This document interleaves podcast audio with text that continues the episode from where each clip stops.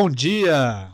Bom dia, bom dia, bom dia, boa tarde, boa noite para quem nos vê, nos ouve depois. Está começando mais um episódio do nosso podcast Café com Low Carb.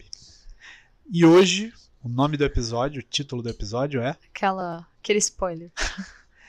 Hashtag Essa Fome é Sede. Nem sei se aceita hashtag nos títulos. Também acho que aceita, porque Deve eu coloco aceitar. hashtag episódio. É verdade, é. Aceita. Mas se não tiver hashtag, vai ser Essa, Essa Fome, fome é é Sede. sede. Esse é o título do episódio. E a primeira pergunta é: Da onde veio isso aí? Por que essa fome é sede? Então, vamos lá. É, Primeira coisa que a gente precisa entender é que o nosso corpo é formado, depois de adulto, de 60% a 70% de água. Então, eu já ouvi, já vi até um meme. Então, não tô gorda, tô inundada. É tipo isso. Inclusive, nas células de gordura, nós também temos bastante água. Mas, é assim, a água, pensem numa engrenagem de carro que precisa do óleo para ela continuar ali. A água é, faz parte como se fosse esse óleo da engrenagem do carro no nosso corpo para que ele funcione. Então, todas as funções do corpo vão utilizar água. Então, você precisa filtrar o sangue no rim, vai usar água e essa água vai o tanto que vai filtrar ali vai fazer a urina. Você precisa de sangue, então para fazer o sangue vai água. No pulmão, pulmão para fazer toda a troca gasosa, ele também utiliza da água. As químicas que a gente tem no corpo todas possuem um líquido que precisa da água para sua composição. A saliva, que vai fazer, tem as suas, suas enzimas e vai fazer o processo, o início do processo, tanto da mecanização quanto da química é, ali para quebrar os alimentos. Também vai precisar de água. O cabelo para ser colocado ali, ó, para crescer, a pele, tudo vai ser preciso água dentro do corpo. Então, é é a primeira coisa que a gente precisa quando abre o olho, a gente precisa de água. Então eu costumo dizer o seguinte para as minhas, principalmente as minhas segmaras e as minhas alunas. Quando a gente pensa que a gente foi dormir, parece que a gente desligou. Só que não. O nosso consciente desliga para que a gente re- restaure tudo aquilo que a gente viveu no dia anterior. É como se a gente apertasse um reset, mas o corpo continua trabalhando. Então, assim, para que você acorde vivo, bem, saúde sadio no dia seguinte, o corpo vai continuar trabalhando. E todo esse trabalho precisa levar água para todas os, os nossos as nossas células. E aí são trilhões de células usando a água que você bebeu. E se você não bebeu? Então vai ser começar a ser comprometido alguns órgãos. Então vamos supor, o que, que é mais importante agora? Bater o coração? Então vai bater o coração. E aí vamos supor que aquela fabricação do sangue que é todo dia ali é feita, aquela liberação, o que, que vai acontecer? Vai dar uma baixada. Então que fica aquele sangue venoso mais grosso. Então o xixi tende a ficar mais escuro, porque tem mais toxina naquele corpo, e assim sucessivamente. Então a gente precisa pensar o seguinte: eu preciso de água primeiro e antes de tudo. Então, por que essa fome e sede? Quando a gente está dormindo, então, já que a gente está trabalhando, quando a gente acorda, o corpo trabalhou e você descansou. Agora tá todo mundo, é como se você ligasse um botãozinho, todo mundo voltou a trabalhar, inclusive a sua consciência. Então, o cérebro tá todo vapor, tudo. E a gente tem aquela percepção, nossa, acordei com fome. Na verdade, você acordou com sede, porque você está desidratado, tá? Então, o corpo continuou trabalhando, você levantou a primeira coisa que você faz, xixi. Todo mundo precisa, Pô, precisa ir no banheiro. Por quê? Porque o corpo trabalhou, limpou e aí ele precisa descarregar. Então, você acordou e tirou mais água ainda. Então, você precisa beber água. E a gente tem um órgão, um órgão? Não. Desculpa, não é um órgão. E agora? Uma glândula chamada hipotálamo. Se a gente está com sede, só que ela é no mesmo lugar. E a gente está tão acostumado a ter tantos alimentos à nossa disposição 24 horas do tempo que a gente nunca sai mais para caçar. Então a gente tá, ah, o que eu quero comer? Vou lá, eu peço, eu compro, eu vou em qualquer lugar. Beleza. Que a gente não para para pensar na, na, na sede. Então, quando vem aquela coisa de aquele estímulo logo de manhã, você não tá com fome, você tá com sede, você está desidratado, só que é no mesmo lugar. Então, se manda a mesma mensagem, você não se conhece, você não capta, eu falo o seguinte: antes de tudo, 300 ml de água, acordou, abre o olho, 300 ml de água vai fazer suas funções. Você hidratou o corpo, deu aquela acordada no corpo com a água que ele precisava, porque ele trabalhou muito, hidratou e ali vai começar a te pedir mais água sempre. Então você vai começar a identificar quando é fome e quando é sede, quando é fome e quando é sede. Isa, não sei fazer esse processo. Na dúvida, beba água, que no mais você vai ficar hidratado. Então as pessoas têm essa dificuldade hoje de chegar num ponto de hidratação necessária porque elas começam o dia comendo, sem pensar de que elas podem, na verdade, estar com sede. Então, acordou? Essa fome não é fome, essa fome é sede. Bebe água. Beleza. É, e em relação a isso, qual a importância da hidratação e qual, você, e qual a metodologia que você usa para indicar a quantidade de, de água que as pessoas devem beber? Então, vamos lá. É, como eu disse aqui, a importância da hidratação é 100%. Sem água, inclusive a gente teve um caso que a gente ficou zoando o tio, né? É. Meu tio bebe muita Coca-Cola. Desde que eu me conheço por gente, é o vício nesse refrigerante, felizmente. E não é por ser a Coca-Cola, é por ser um vício em refrigerante, porque a gente sabe que não é o refrigerante, é o açúcar. Então, acrescido de um monte de outros aditivos que ficam depositados no nosso organismo, que são metais pesados, são coisas que vão fazer quimicamente mal para o corpo e precisa ser filtrado ainda para ser jogado fora. Então, exigindo mais água. Se limpa banheiro, né? Imagina. Exatamente. Se desentope pia, imagina o teu estômago como tá gritando nesse momento. E aí, é, ele, com essa coisa de eu bebo muito refrigerante, bebo muito refrigerante, não bebe água. Porque o líquido na cabeça dele que entra ali é aquele refrigerante, não bebe água real. E aí o que aconteceu? Ele, almoçando, teve um inchaço como se fosse uma cachumba. E na cabeça dele, todo doente, aconteceu alguma coisa. E na verdade, ele, um dos ductos que alimenta essa parte de, de saliva estava entupido pela falta d'água. E aí eu falo para vocês, imagina se fosse outro lugar, uma coluna, se fosse na cabeça, e aí, às vezes, as pessoas têm, ah, eu tive um derrame, eu tive isso. O sangue está tão grosso porque não recebe a quantidade necessária de água que o, o coração não consegue mais bombear da mesma forma. Ele precisa fazer ainda mais trabalho. Ele fazendo mais trabalho, o sangue mais grosso, com às vezes a quantidade de gordura no sangue e tal, porque se alimenta mal, ele precisa fazer ainda mais força. É onde às vezes acaba estourando aí uma artéria, uma veia, alguma coisa assim. Então a pessoa, ela não leva em consideração a importância, infarto, né? mas ela pode ter um infarto, um AVC e problemas mais simples, vamos dizer assim, entre aspas, que é a infecção de urina, uma inflamação, uma parte dessa, um ducto obstruído, é, queda de cabelo, a, a, o olho não tem, às vezes coça muito, a pessoa pô, coça muito o olho, tal, não sei o quê. Ela bebe água, às vezes está faltando líquido ali para fazer esse movimento que a gente pisca, tal. Então tudo isso vai água. Então a importância é a vitalidade. E a segunda pergunta que você fez? É, qual a metodologia que você usa, o que tá. você acredita que seja a correta para indicar a quantidade de água que as tá. pessoas tá. devem beber? Na literatura médica, né, OMS tudo mais, indicam 35 ml por. Vamos supor, uma pessoa tem. Agora lá vai eu com as minhas contas. Uma pessoa lá com 70 quilos, ela vai pegar 70 quilos, vai fazer vezes 35 ml, que é 0,035. Ela vai fazer esse cálculo, vai dar um valor lá, 2 litros e pouco de água por dia. Uns 2 litros e meio mais ou menos de água por dia. Só que nós vivemos numa, num extremo. A gente vive no extremo de calor, às vezes no extremo de correria, no extremo de estresse. E isso faz com que a gente gaste ainda mais água. Tudo que a gente leva para o extremo, a gente tem ainda aquela aquele impacto no corpo. Então, eu acredito que 35 ml não é o bastante. E testei em mim. 35 ml por peso, por, é, por dia, para mim é muito baixo. Eu, eu sinto ainda que o corpo pede mais. Por quê? Porque eu tendo a ter uma atividade física maior, então Sim. eu gasto mais água. Então eu coloco aí 40 ml, eu subi 5 ml por peso. Então, assim, eu tô hoje com 67 quilos, vezes 40 ml, vai dar 2 litros e pouquinho também, 2 litros e 700, 2 litros e 600 e pouco. Eu chego a tomar um pouco, quase 3 litros de água um dia de corrida, é, um dia que eu vou fazer um treino mais intenso de musculação, porque eu sei que eu vou gastar além da conta.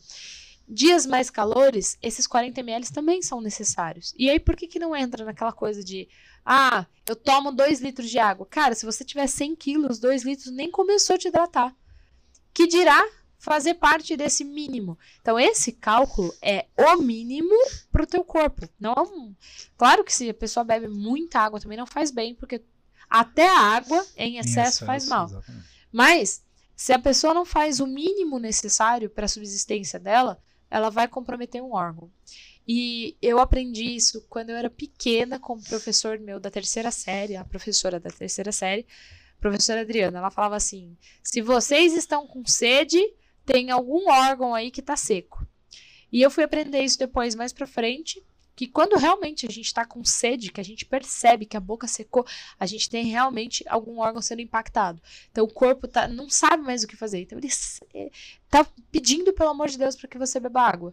Então a primeira coisa que vocês precisam fazer é prestar atenção nisso. E aí tem alguns sinais que a gente pode prestar atenção. Então, às vezes a pessoa fala assim: nossa, tô com uma dor de cabeça, uma dor de cabeça. Muita gente hoje em dia, né? Ai, tô com dor de cabeça, tô com dor de cabeça. Toma esse remédio que é tiro e queda. E na verdade, o que foi tiro e queda foi a pessoa pegar o remédio e colocar na boca, mas beber a água. E não foi o remédio que instantaneamente fez efeito, porque nenhum remédio é tão instantâneo se não for na veia.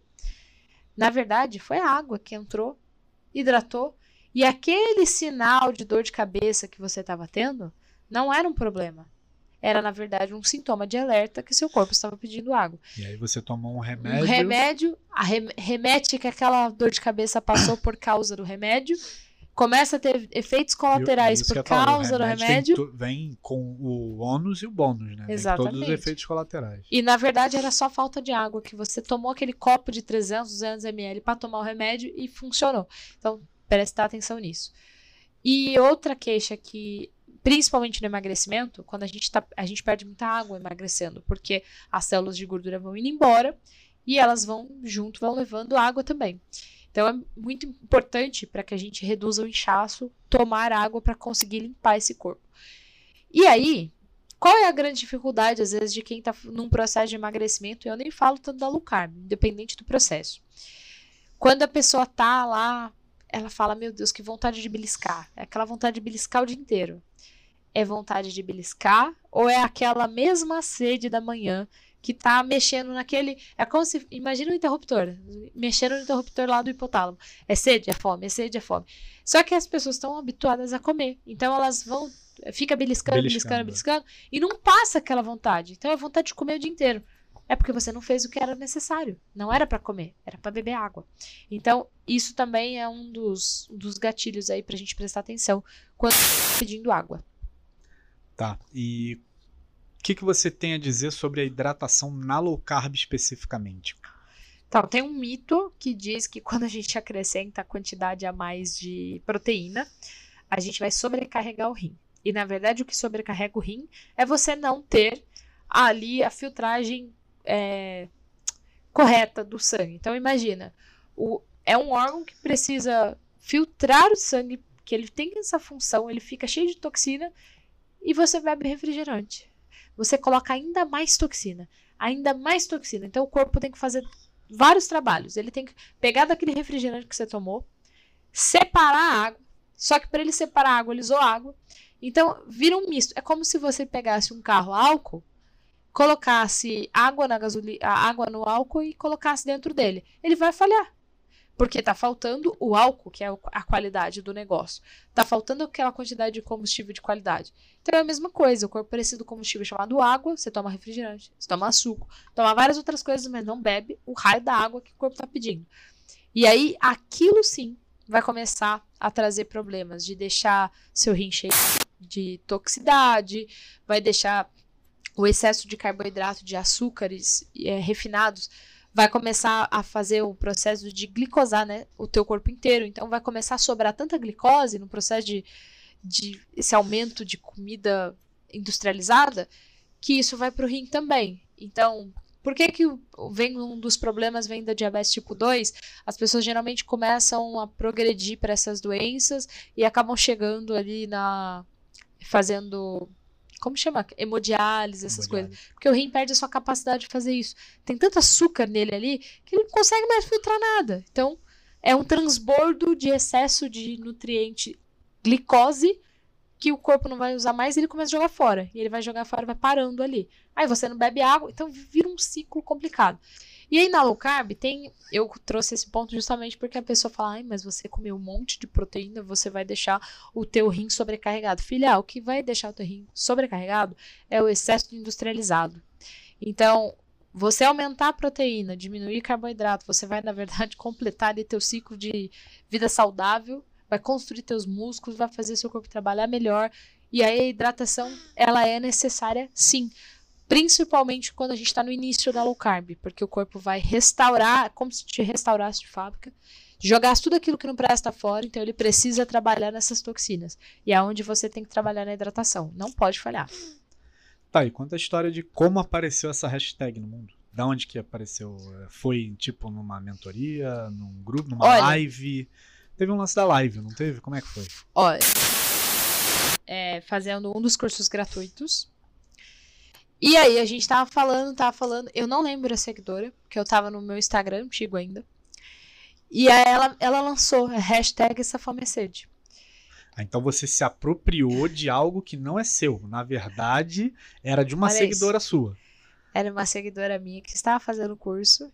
E ela falou: Isa, a sua hashtag é e sede. Mas a ideia foi dela. A ideia foi dela. E aí você sumiu com o corpo. Ai, que absurdo. eu não faço ideia de quem seja, porque não- é uma pessoa que não veio pro meu Instagram novo e eu não, não- eu não tinha registro antigamente das, das lives que eu fazia. Hoje em dia, quando tem um comentário legal, salva, alguma coisa, eu tiro print, salvo. Eu não tinha ideia de, pô, que um dia isso ia ficar tão legal assim. E aí eu agradeço muito ela, se ela um dia bater aqui, ó, a gente usa a hashtag até hoje.